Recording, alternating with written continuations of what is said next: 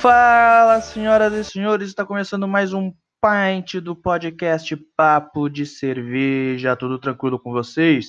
Comigo tá tudo certo. Eu sou Gabriel, estou aqui gravando mais este episódio que será mais um gole dos bares pelo mundo.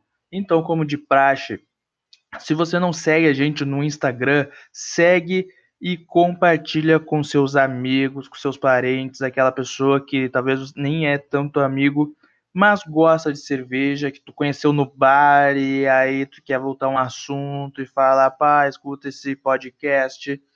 E podem deixar dicas do que vocês têm curiosidade de saber e que podemos estar pesquisando e trazendo para cá, pois pode ser curiosidade para mais uma galera. Então tudo isso você faz no arroba papo.de cerveja. O que eu sempre gosto de frisar também que eu não sou nenhum especialista em cerveja. Simplesmente sou um curioso.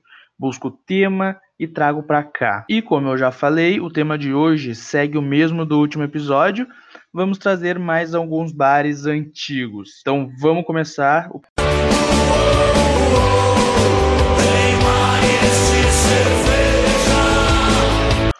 O nosso primeiro bar de hoje é o Herberg Vlissingen. Acho que é assim que se pronuncia, porque ele fica em Bruges, na Bélgica. É um lugar super histórico e antigo de Bruges, retirado uh, da zona de grande turismo. É um local ótimo para ir beber uma cerveja e ficar tranquilo, sem os barulhos e o movimento do centro da cidade.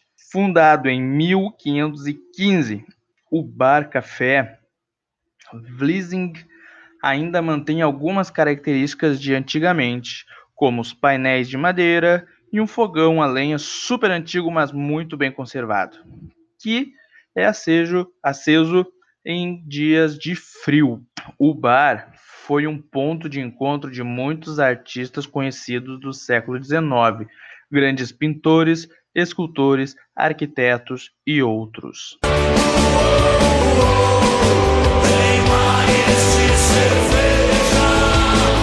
O nosso segundo bar de hoje é o Albrinzide.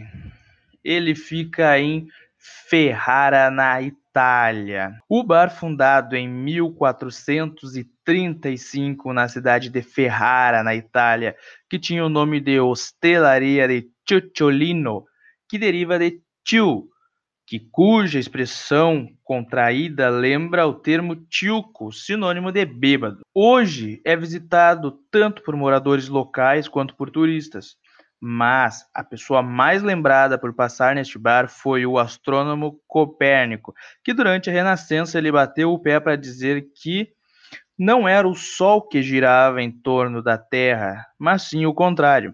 Além dele frequentar muito bar, ele morava na parte de cima onde haviam quartos para hospedar pessoas. A adega bar tem mais de 500 anos e segue na atividade com muita descontração e detém o título de adega mais antiga do mundo. Será mesmo?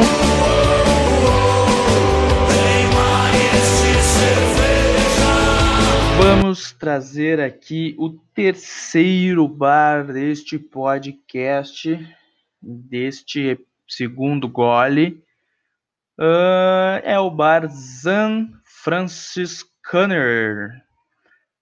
Fica em Estocolmo, na Suécia. 600 anos da história. Seu início foi dado por monges franciscanos que saíram da Alemanha para a Suécia. Aliás, na Alemanha tem um bar, um bar e um restaurante com um nome, com o mesmo nome, então não, não dá para se confundir quando tu vê esse nome. Pesquisa antes se é o da Alemanha ou se é o de Estocolmo, na Suécia. Uh, segundo relatos do bar, o restaurante e bar teve seu início em 1421, porém é a terceira edificação que o bar se encontra, e o atual local tem o bar inserido desde 1906. Na verdade, todos uh, os três bares são no mesmo local. Então, foram três edificações no mesmo local. O bar tem variados rótulos com cervejas alemãs, suecas e também produz a sua própria cerveja. Então deve ser um bar aí muito, muito, muito legal também de ir lá provar belíssimas cervejas suecas, alemãs e do próprio bar.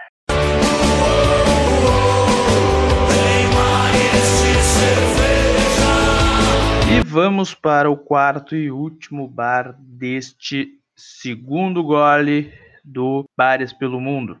O nome desse bar é Brauhaus Zion ou Sion.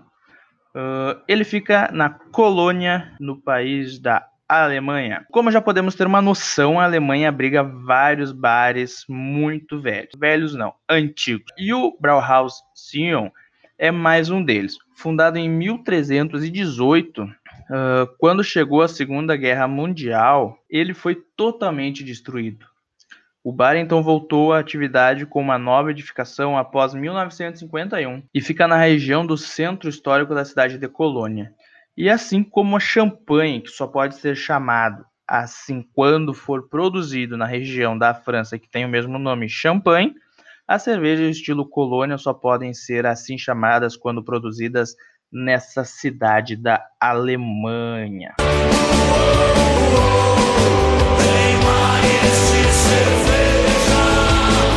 Então, galera, vai dizer que ouvindo um pouco sobre esses bares, se não dá uma vontade de ir beber uma cerveja, aprender e ver mais sobre tudo que esses ambientes têm de história. Em mim dá muita vontade e, obviamente, fica difícil che chegar a informações mais uh, profundas e também se estender muito aqui no podcast. Mas dá para trazer um pouco da essência desses bares.